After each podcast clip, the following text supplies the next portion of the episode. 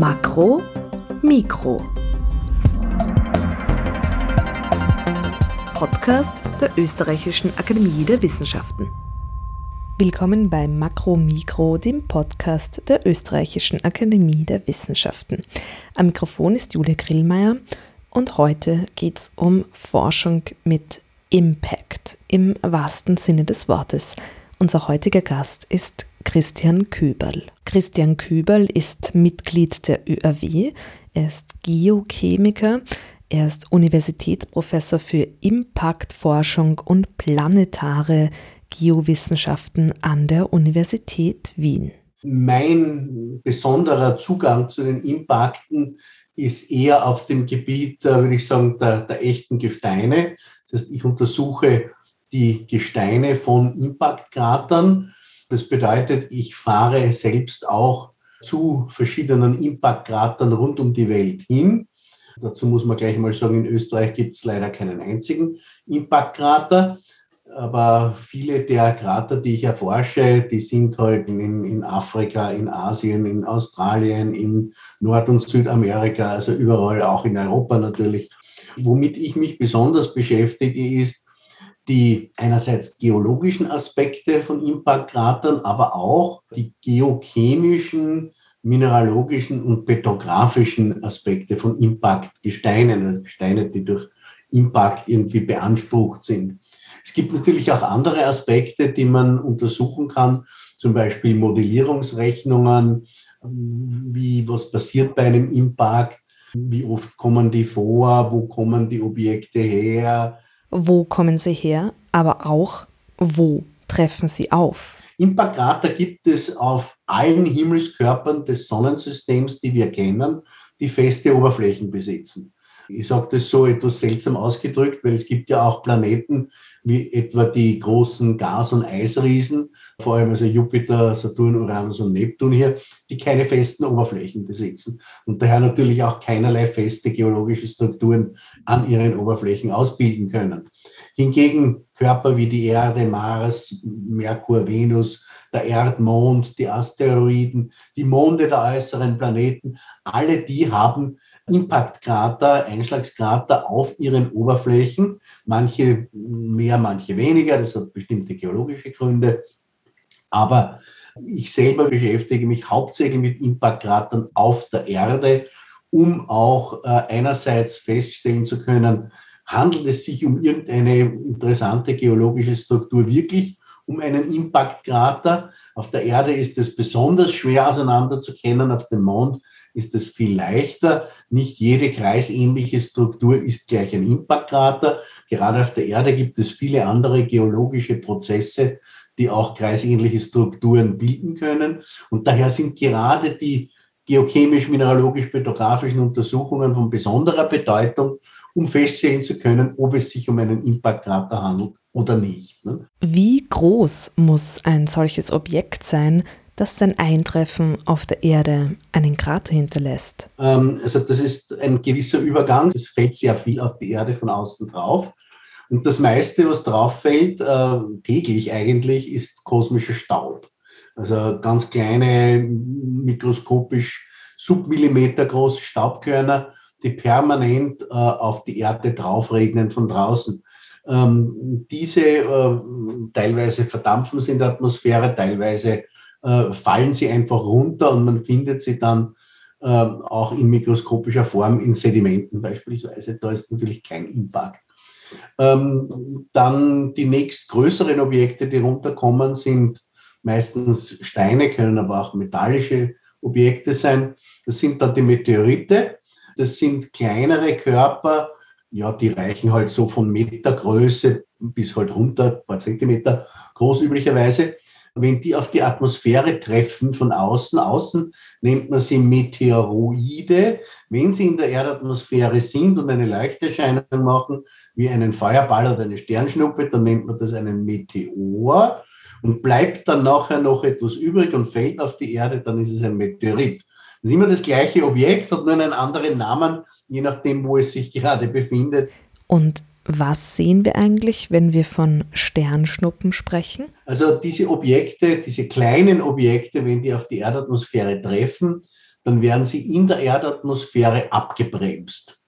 Bei diesem Abbremsen wird die Erdatmosphäre ionisiert und das ist eigentlich das Leuchten, das wir sehen, wenn so ein Feuerball oder eine Sternschnuppe am Himmel erscheint. Jetzt im Sommer beispielsweise besonders bekannt sind die Perseiden, die im August gesehen werden können.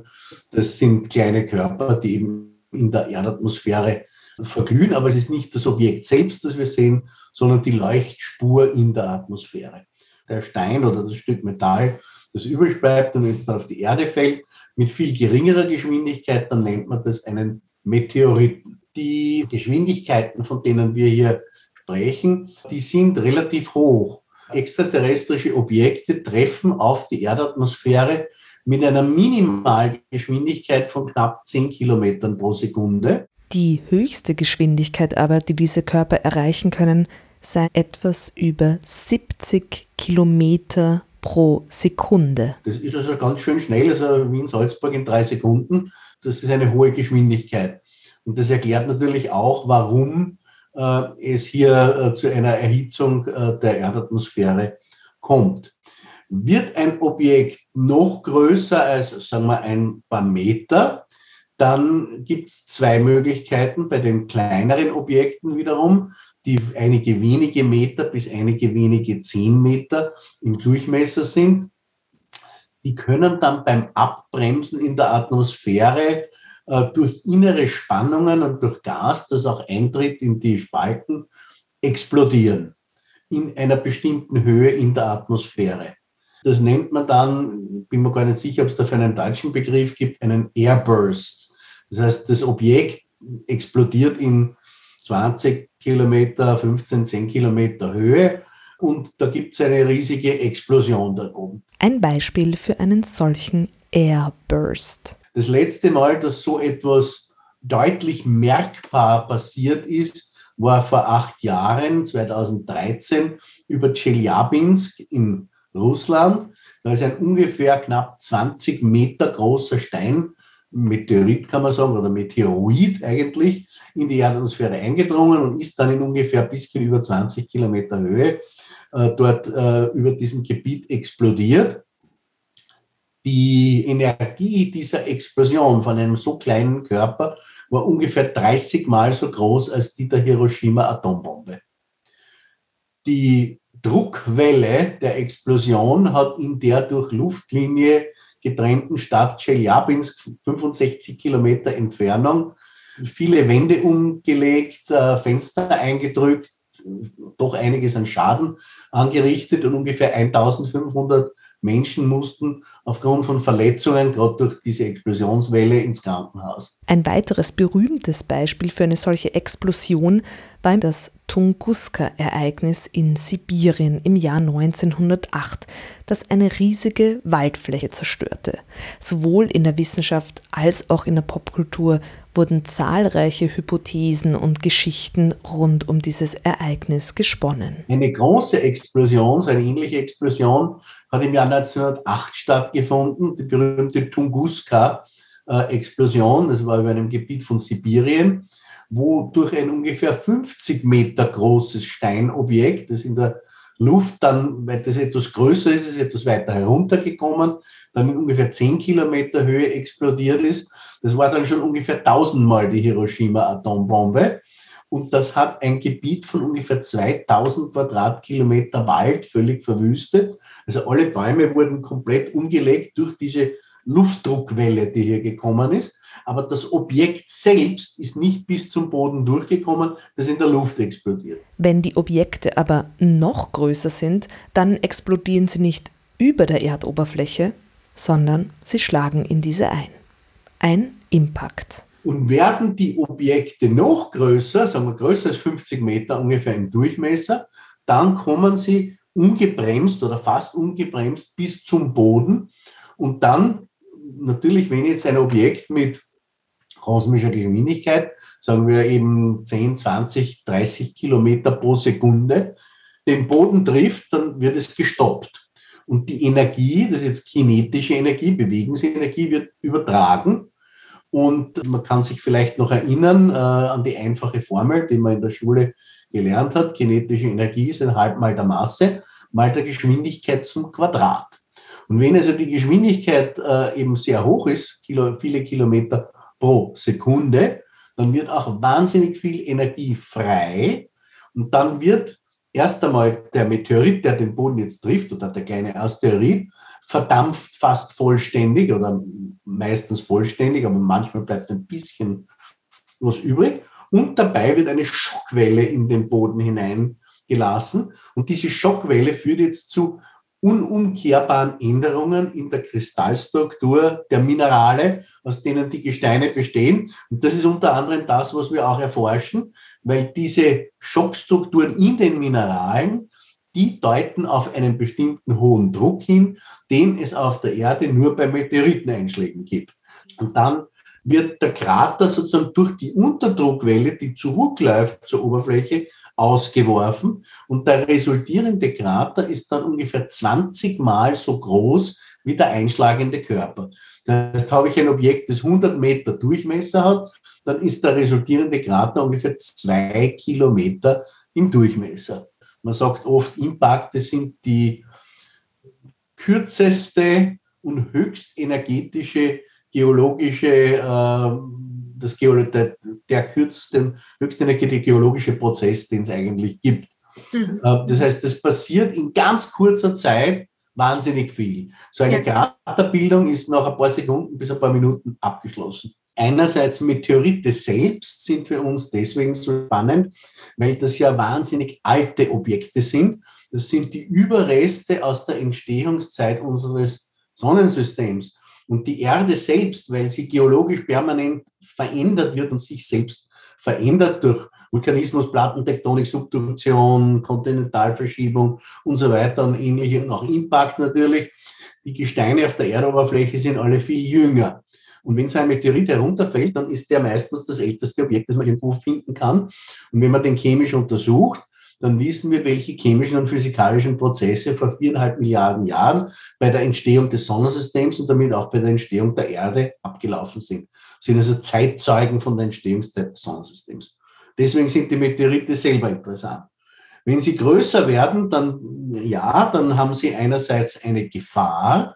In der Frühgeschichte äh, unserer Erde hat man diese Meteoriteneinschläge aber auch gesehen als die Möglichkeit, warme Oasen zu machen, weil sich Impakrater dann längere Zeit noch warm waren, haben vielleicht auch organisches Material auf die Erde gebracht und daher mitgeholfen, vielleicht auch äh, einerseits äh, die Möglichkeiten einer Lebensbildung äh, zu fördern, vielleicht aber auch Materialien zur Bildung von Leben auf der Erde beizutragen. Und das Letzte ist natürlich große Einschläge haben große Auswirkungen auch auf die biologische und geologische Entwicklung unserer Erde gehabt. Und sie werden auch in der Zukunft der Erde einen großen Einfluss haben, sagt Christian Köberl. Also diese Einschläge, und das ist auch ein Teil der Forschung, an der ich sehr stark beteiligt bin, wir untersuchen ja, wie viele Einschläge gibt es auf der Erde, gab es auf der Erde, was haben die für geologische Auswirkungen gehabt und wir versuchen aus dieser Statistik, wie viele Einschläge hat es in den letzten, sagen wir jetzt 500 Millionen Jahren auf der Erde gegeben, auch äh, in die Zukunft zu sehen, wie viele wird es denn in Zukunft geben. Und die Zahlen sind natürlich sehr ähnlich.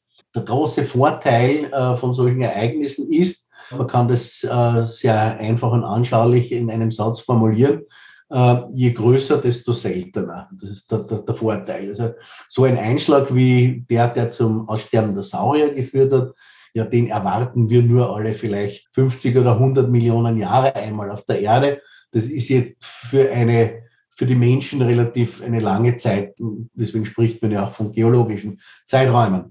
Aber kleinere Einschläge, die sind natürlich deutlich häufiger.